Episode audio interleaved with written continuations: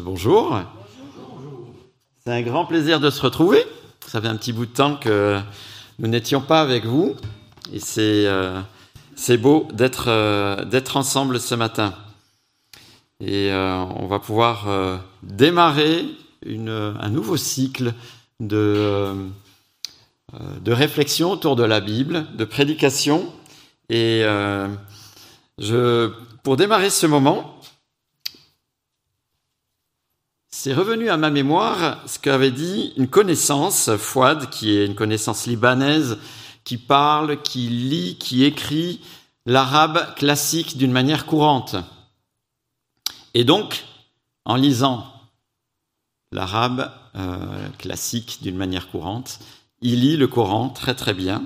Et il m'a dit que euh, les vrais euh, musulmans, pour être un vrai musulman, il faut avoir lu entre autres, la Torah, les évangiles. Il m'a souligné aussi la part très très importante de l'histoire de Joseph, celui de l'Ancien Testament, dans la foi musulmane. D'ailleurs, il y a une sourate entière qui est consacrée à Joseph, c'est la sourate numéro 12. Mahomet prend d'ailleurs appui sur l'histoire de Joseph pour prôner la réconciliation avec ses adversaires vaincus, comme Joseph l'avait fait avec ses frères qui euh, l'avait vendu. Alors je suis absolument pas un spécialiste du Coran et on va pas lire dans le Coran ce matin, mais ce que je relève, c'est que cette histoire, le vécu de Joseph, a un écho important dans l'histoire de l'humanité. Et je vous propose de regarder ces prochains dimanches ce que la Bible, la source euh, de cette euh, histoire, veut nous indiquer au travers du vécu de Joseph. Alors en fait, la Bible, la fin du livre de la Genèse, ne nous parle pas tant de l'histoire de Joseph, mais d'un autre sujet. Regardez avec moi. Vous avez certainement des Bibles à côté de vous. Le livre de la Genèse se trouve très facilement, c'est le premier chapitre, le premier livre de, la Bible. Et regardez au chapitre 36, au verset 1.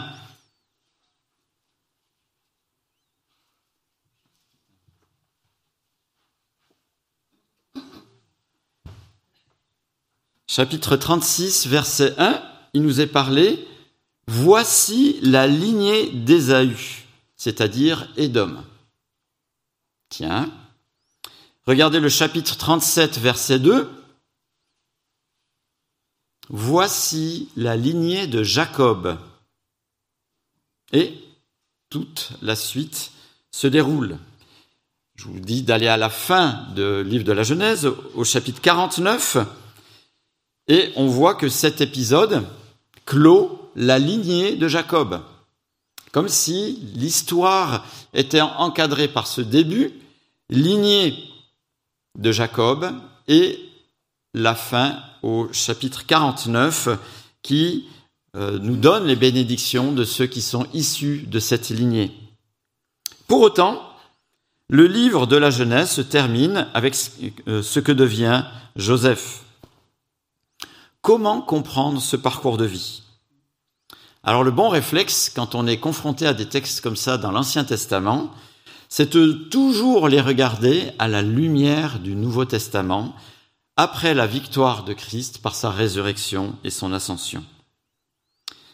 Alors pour éclairer notre compréhension, c'est ce que l'on va faire, pour comprendre le parcours et orienter notre réflexion sur cette longue euh, narration de ce qui est arrivé à Joseph. En regardant de plus près, dans le Nouveau Testament, on voit en premier qu'il n'y a aucun lien entre Joseph et Jésus. Il y a peu de textes finalement qui nous parlent de euh, Joseph dans le Nouveau Testament. Acte chapitre 7, l'histoire de Joseph est résumée, et on retient cependant deux indications précieuses il nous est dit que Dieu était avec lui et l'a délivré de toutes ses détresses. Et l'autre aspect, Dieu lui a donné la sagesse et la grâce devant Pharaon, le roi d'Égypte. On voit que c'est Dieu qui est intervenu pour le délivrer de toutes ses détresses, et on voit que c'est Dieu qui est intervenu pour qu'il ait faveur et sagesse devant Pharaon. Une autre indication, et si vous avez toujours les Bibles avec vous, on peut prendre dans le livre des Hébreux au chapitre 11. Alors là, on est presque à la fin de, la Bible. Hébreux chapitre 11. Et on va lire à partir du verset 21, juste le verset 21 et le verset 22.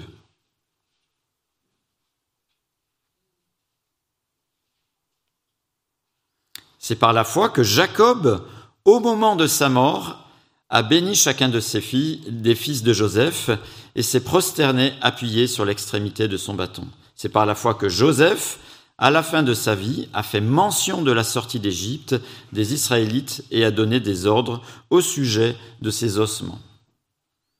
Les indications donc du Nouveau Testament euh, vont dans le sens, nous montrent que le euh, vécu de Joseph le, la narration qui va nous montrer que Dieu a, a veillé d'une manière spéciale sur la lignée de Jacob. Malgré les intrigues, les difficultés, les trahisons, euh, Joseph, pardon, Joseph va être l'outil que Dieu va utiliser pour veiller sur cette lignée. Et aussi sur euh, l'Égypte au travers de euh, cette histoire. La vie de famille de Joseph est une vie explosive. La lignée de Jacob, plutôt le clan, 75 personnes, a une relation assez compliquée. Et on va lire cette histoire dès maintenant au chapitre 37. Je lis juste avant le dernier euh, verset du chapitre précédent. Voilà la lignée d'Ésaü, ancêtre des Édomites. Donc, au chapitre 36, on a eu lignée d'Ésaü et ça clôt exactement de la même manière que on aura du chapitre 37 au chapitre 49. Quant à Jacob, il s'installa dans le pays de Canaan, là où son père avait séjourné.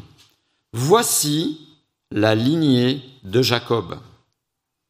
Voici la lignée de Jacob. À l'âge de 17 ans, Joseph prenait soin du troupeau avec ses frères. Le garçon était en compagnie des fils de Bila et de Zilpa, les femmes de son père, et il rapportait leurs mauvais propos à leur père. Israël aimait Joseph plus que tous ses autres fils parce qu'il l'avait eu dans sa vieillesse. Il lui fit un habit de plusieurs couleurs. Ses frères remarquèrent que leur père l'aimait plus qu'eux tous et se mirent à le détester. Ils étaient incapables de lui parler sans agressivité. J'interromps la, lecture. La Bible ne donne pas une indication sur la tenue vestimentaire de Joseph, juste pour nous faire part de la mode de l'époque. D'après ce qu'on peut recueillir au niveau archéologique, il y a plusieurs degrés de signification par rapport à cette tenue particulière que Jacob avait offert à Joseph. Celui qui portait un tel vêtement, en général, était dégagé des tâches domestiques habituelles. Et très certainement, c'est pour ça que dans la suite de l'histoire, on voit que depuis lors, Joseph n'est plus avec ses frères pour garder les troupeaux. D'autres marquent que pour les peuples nomades, seules deux personnes prenaient de telles, euh, avaient de telles tenues, c'était le chef de clan et son héritier. Alors inutile de dire que en ayant eu cette tenue particulière, ça a suscité chez euh, les frères euh, une forte, sorte de haine et de crispation. Et on comprend que ce n'était pas juste du décor, mais que c'était un signe fort, comme quoi Jacob préférait d'une manière évidente euh, Joseph et qu'il en faisait plus ou moins son héritier. Verset 5, on reprend la lecture. Joseph fit un rêve. Il le raconta à ses frères, qui le détestèrent encore plus. Il leur dit, écoutez donc le rêve que j'ai fait.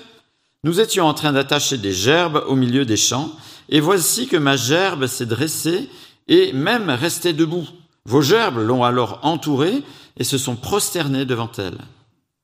Ses frères lui dirent, Est-ce que tu vas vraiment régner sur nous? Est-ce que tu vas nous gouverner? Ils le détestèrent encore plus à cause de ses rêves et de ses paroles. Joseph fit encore un autre rêve. Il le rapporta à ses frères. Il dit, j'ai encore, j'ai fait encore un rêve. Le soleil, la lune et onze étoiles se prosternaient devant moi. Il le raconta à son père et à ses frères. Son père lui fit des reproches et lui dit, Que signifie le rêve que tu as fait? Faut-il que nous venions, moi, ta mère, tes frères, nous prosterner jusqu'à terre devant toi? Ses frères se montrèrent jaloux de lui, mais son père garda le souvenir de cela. Les frères de Joseph étaient allés s'occuper du troupeau de leur père à Sichem. Israël, c'est l'autre nom euh, pour Jacob, dit à Joseph, Tes frères ne s'occupent-ils pas du troupeau à Sichem? Vas-y, je veux t'envoyer vers eux. Il lui répondit, Me voici. Israël lui dit, Va donc voir si tes frères sont en bonne santé et si le troupeau est en bon état. Tu m'en rapporteras des nouvelles. Il le fit ainsi partir de la vallée d'Hébron. Joseph se rendit à Sichem. Un homme le rencontra alors, qu'il errait dans la campagne, et lui demanda Que cherches-tu? Joseph répondit Ce sont mes frères que je cherche. Dis-moi donc où ils gardent le, troupeau. L'homme lui dit Ils sont partis d'ici. En effet, je les ai entendus dire Allons à Dothan. Joseph partit sur les traces de ses frères et il les trouva à Dothan.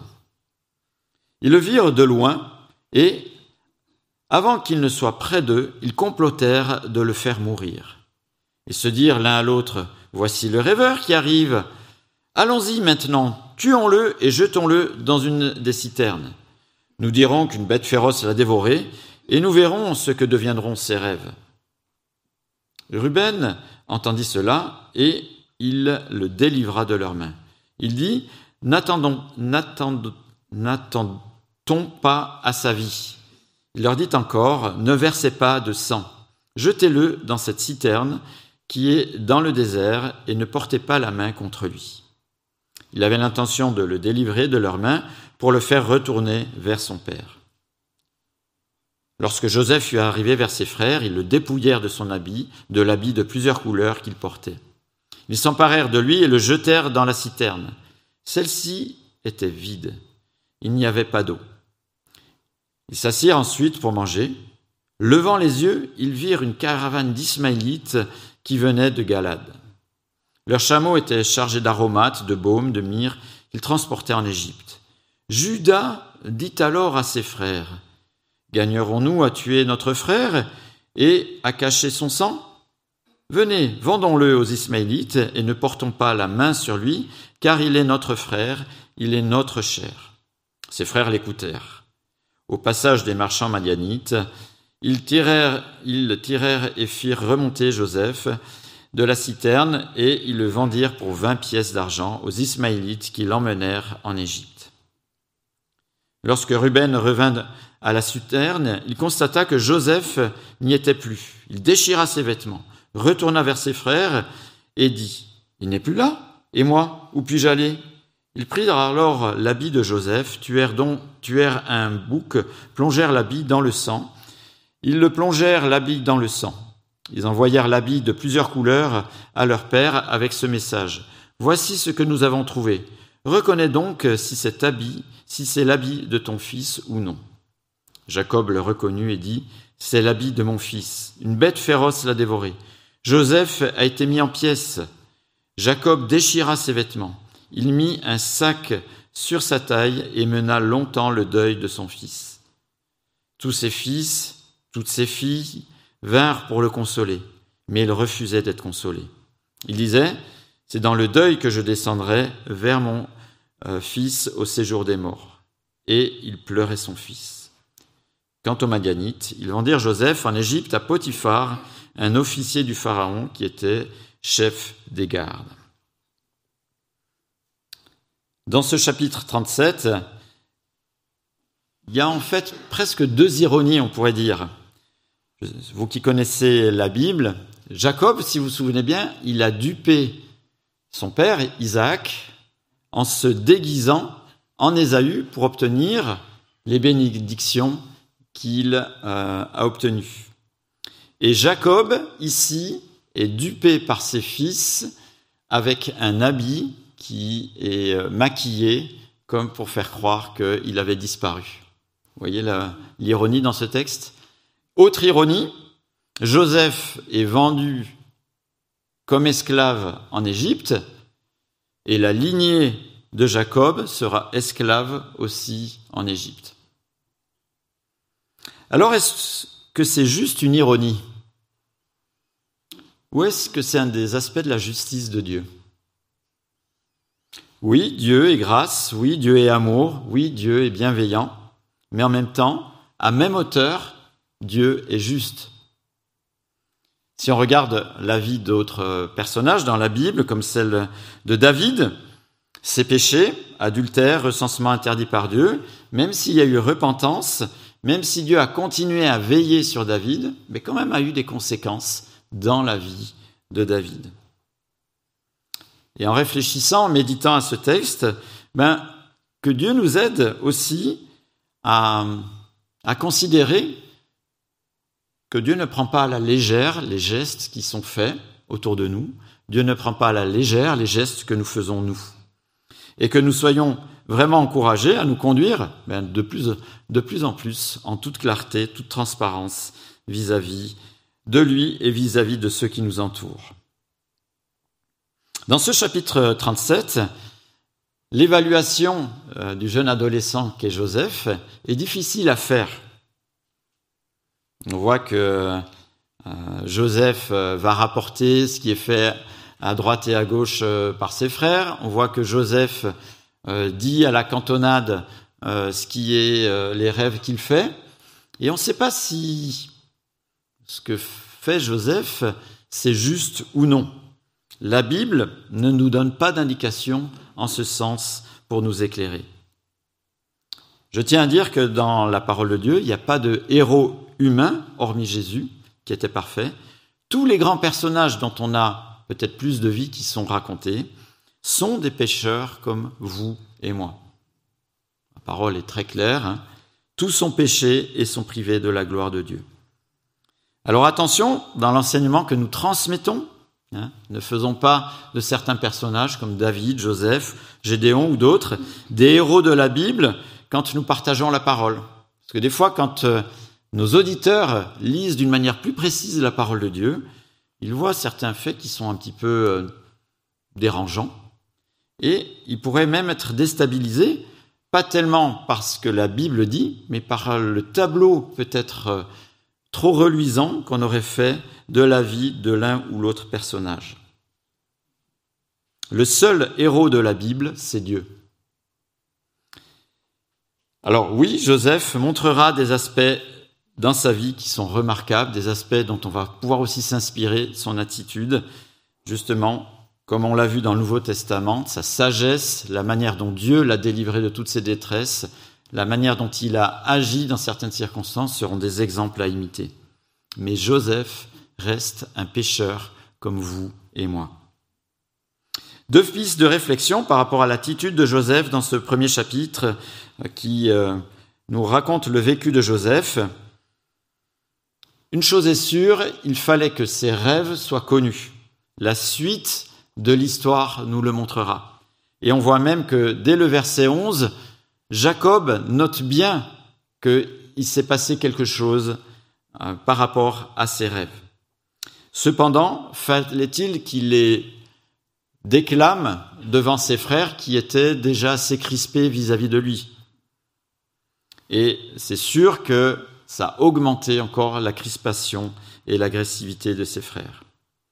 Fallait-il que Joseph rapporte tous les choses particulières que faisaient ses frères à son père? Difficile à dire. Toujours est-il que dans ce chapitre, il y a quelque chose de terrible. Le favoritisme démontré par Jacob pour Joseph vis-à-vis -vis des autres frères est vraiment une mauvaise idée. Quelqu'un que je connais très, très bien a été témoin pendant ses euh, études d'infirmière des brimades des euh, infirmières qui étaient déjà diplômées, qui les encadraient. Mais le pire, c'est que quand ces étudiantes sont devenues diplômées, elles ont reproduit la même chose avec les nouvelles étudiantes. Incroyable, quand on a été victime de quelque chose, la moindre des choses, ce serait de ne pas faire la même chose après. Et on peut constater que des fois, ben, ces mauvais travers perdurent. Jacob, ici, avec la préférence, fait la même chose qu'il a subi, lui, en tant qu'enfant. Il sait très bien ce que ça représente de ne pas être le fils préféré. Isaac, le père de Jacob, préférait Ésaü. D'ailleurs, toutes les bénédictions devaient être données à Ésaü, et Jacob a rusé pour les obtenir, parce qu'il n'était pas le préféré. Et en n'étant pas euh, le préféré, en rusant, etc., les conséquences ont été immenses pour Jacob. Exil, et il avait une crainte de vendetta de la part d'Ésaü. Donc la préférence dans une famille déclenche des choses qui sont inouïes et vraiment regrettables. Et ici, Jacob reproduit exactement la même chose qu'il a subie quand il était, lui, plus jeune. Le favoritisme à l'endroit de Joseph est à l'origine de toutes les crispations qui va dégénérer jusque dans un projet de meurtre. Le favoritisme dans une famille est un poison familial mortel.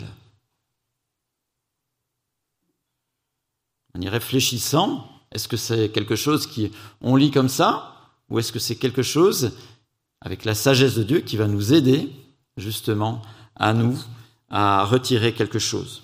Que penser justement euh, de cet exemple pour nos vies en tant que parents, grands-parents, oncles ou tantes? Il est sûr qu'en fonction des caractères, des valeurs auxquelles nous sommes attachés et auxquelles on accorde beaucoup d'importance, nous sommes des fois plus sensibles avec euh, l'expression dans la vie de, certains enfants et on a peut-être plus d'affection vis-à-vis de l'un ou vis-à-vis de l'autre parce que euh, si j'aime manger proprement et qu'il mange proprement, je trouve ça génial. S'il est affectueux et qu'il est affectueux, euh, il va y avoir une connexion. Si je suis sportif, qu'il est sportif. S'il est académique et qu'il réussit bien à l'école, ben évidemment. Si je suis manuel et qu'il est manuel, il y a des connexions qui se font peut-être plus facilement et on va avoir une forte tendance à aimer ceux qui font les choses que l'on apprécie. Ou bien, si la naissance a été attendue ou délicate, nous allons avoir tendance à avoir une affection peut-être plus particulière, voire même une préférence pour tel ou tel enfant. Ce qui était un peu le cas d'ailleurs de Joseph, qui était l'enfant de sa femme préférée qu'il avait eu plus tard. Si un enfant a un handicap, des fois on va être beaucoup plus sensible peut-être par rapport à cet enfant et peut-être marquer une préférence. Une de mes filleules est trisomique. Elle est si gentille, la pauvre. Rien du tout. C'est une coquine et qui peut être une tornade. Et si elle n'a pas le même cadre que ses frères et sœurs, eh bien, elle est capable de vous remettre tout un foyer sans dessus-dessous. Donc, évidemment, très certainement qu'on a marqué une préférence ou pas une préférence peut-être dans notre vie, on n'est pas, euh, toujours très très juste, malheureusement, nous sommes pécheurs. Et dans ce domaine, peut-être que nous avons eu ou marquer une préférence. On peut demander pardon à nos enfants, et si on a été victime, on peut aussi pardonner nos parents. Mais surtout, on peut s'appuyer sur Christ, sur son esprit, pour qu'on puisse trouver cet équilibre, justement, et euh, on peut remettre ce sujet dans la prière. Si Dieu nous donne d'être deux en tant que parents, eh bien, c'est aussi pour pouvoir nous équilibrer si l'un ou l'autre a une tendance plus marquée pour l'un ou pour l'autre. En tant que grands-parents aussi.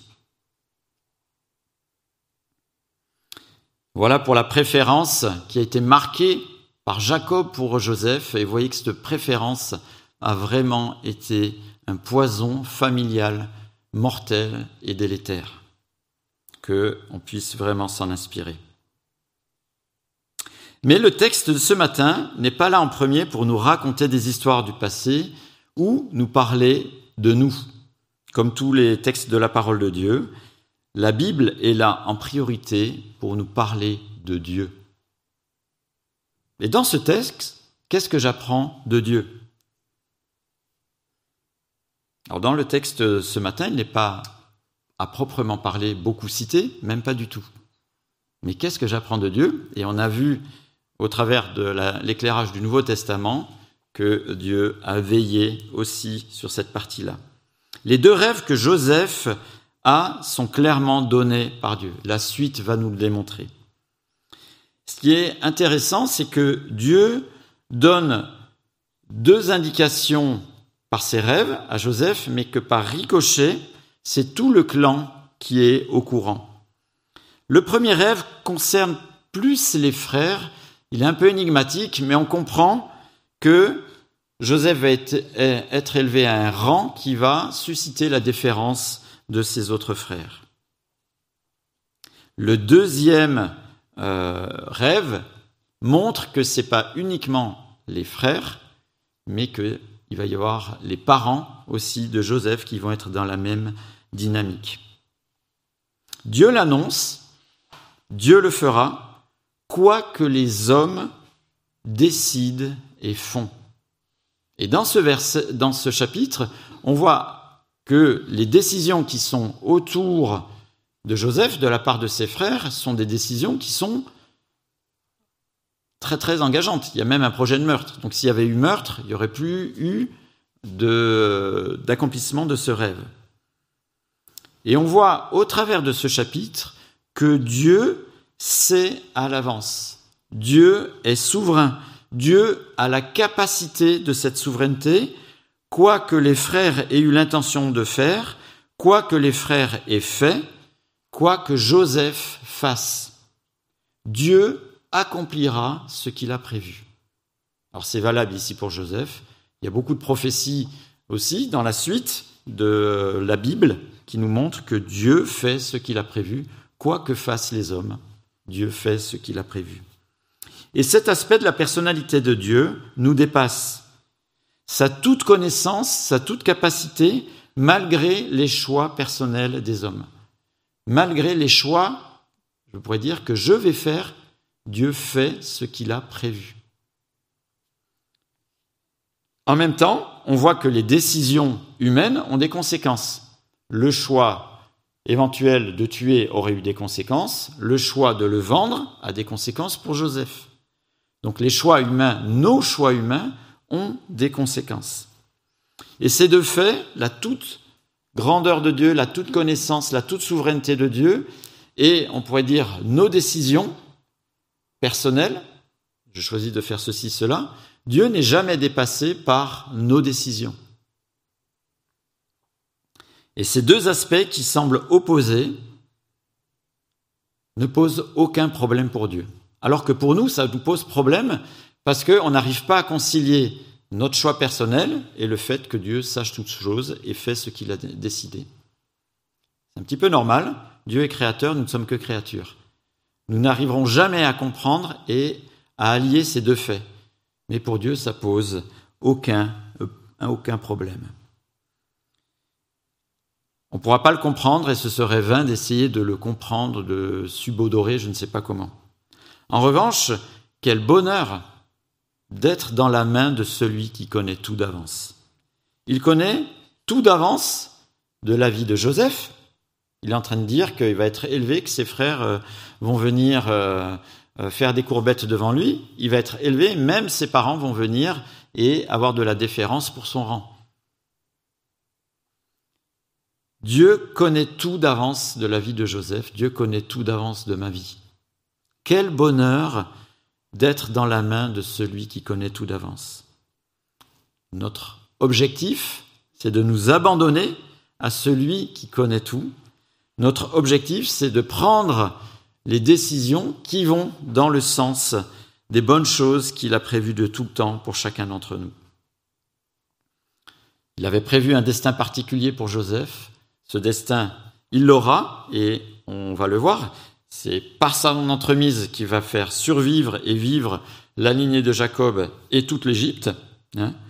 Et pour autant, la vie de Joseph ne va pas se dérouler d'une manière triomphante, en tout cas au début, mais il va subir les mauvais choix de ses frères, Et à la fin, quand même, à la fin de ce chapitre, il est esclave et déporté. Hein. Et pour autant, Joseph devra faire des choix personnels en phase avec Dieu, faire des choix qui sont à l'inverse peut-être du courant qui était autour de lui. Et je pense qu'il y a une bonne source de réflexion et d'inspiration, même si Dieu connaît tout, même si Dieu sait tout de ma vie, mes choix ont des conséquences et je dois prendre les bons choix. C'est pas un déterminisme où je suis un pion qui est euh, juste, on pourrait dire, bougé par Dieu, mais je dois faire les choix que Dieu a prévus pour moi. Et je subis les conséquences des choix que j'ai faits. Hein? On a vu qu'il euh, y avait des conséquences pour euh, les choix que Jacob avait faits. Il avait rusé en se cachant. Bizarrement, et eh bien dans sa vie, il y a eu une conséquence où il s'est fait aussi avoir en rusant avec des habits euh, qui étaient maquillés. Et je crois que en mesurant l'importance de la grandeur de Dieu et l'importance de nos choix, même si on n'arrive pas à les associer, c'est un puissant encouragement à entrer avec l'aide de Dieu, avec l'aide de Christ, avec l'aide de son esprit, de sa parole, dans les bons choix que Dieu, les bonnes voies que Dieu a prévues pour chacun d'entre nous. Et c'est là-dessus que j'aimerais qu'on puisse s'arrêter sur le chapitre 37. Et dimanche prochain, on continuera avec l'histoire de Jacob. Mais le chapitre suivant ne nous parle pas de Jacob. Donc ce n'est pas l'histoire de Jacob. C'est l'histoire, euh, c'est pas l'histoire de Joseph, c'est l'histoire de la lignée de Jacob. J'ai prié.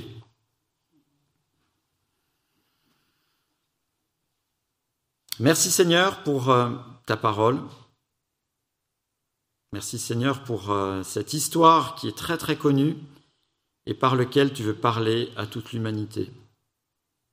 Seigneur, tu vois qu'elle dépince certaines choses qui sont peut-être euh, des choses qu'on a vécues. Mais Seigneur, qu'avec l'aide de ton esprit, tu nous donnes de pouvoir méditer, réfléchir, agir, Seigneur, dans ce qui est le meilleur, dans ce que tu as prévu pour nous. Seigneur, on aimerait aussi nous incliner devant ta grandeur. On ne comprend pas que quoi que nous fassions, tu n'es jamais dépassé, tu le sais déjà d'avance. Eh bien Seigneur, que tu nous aides vraiment à prendre les décisions qui t'honorent. Amen.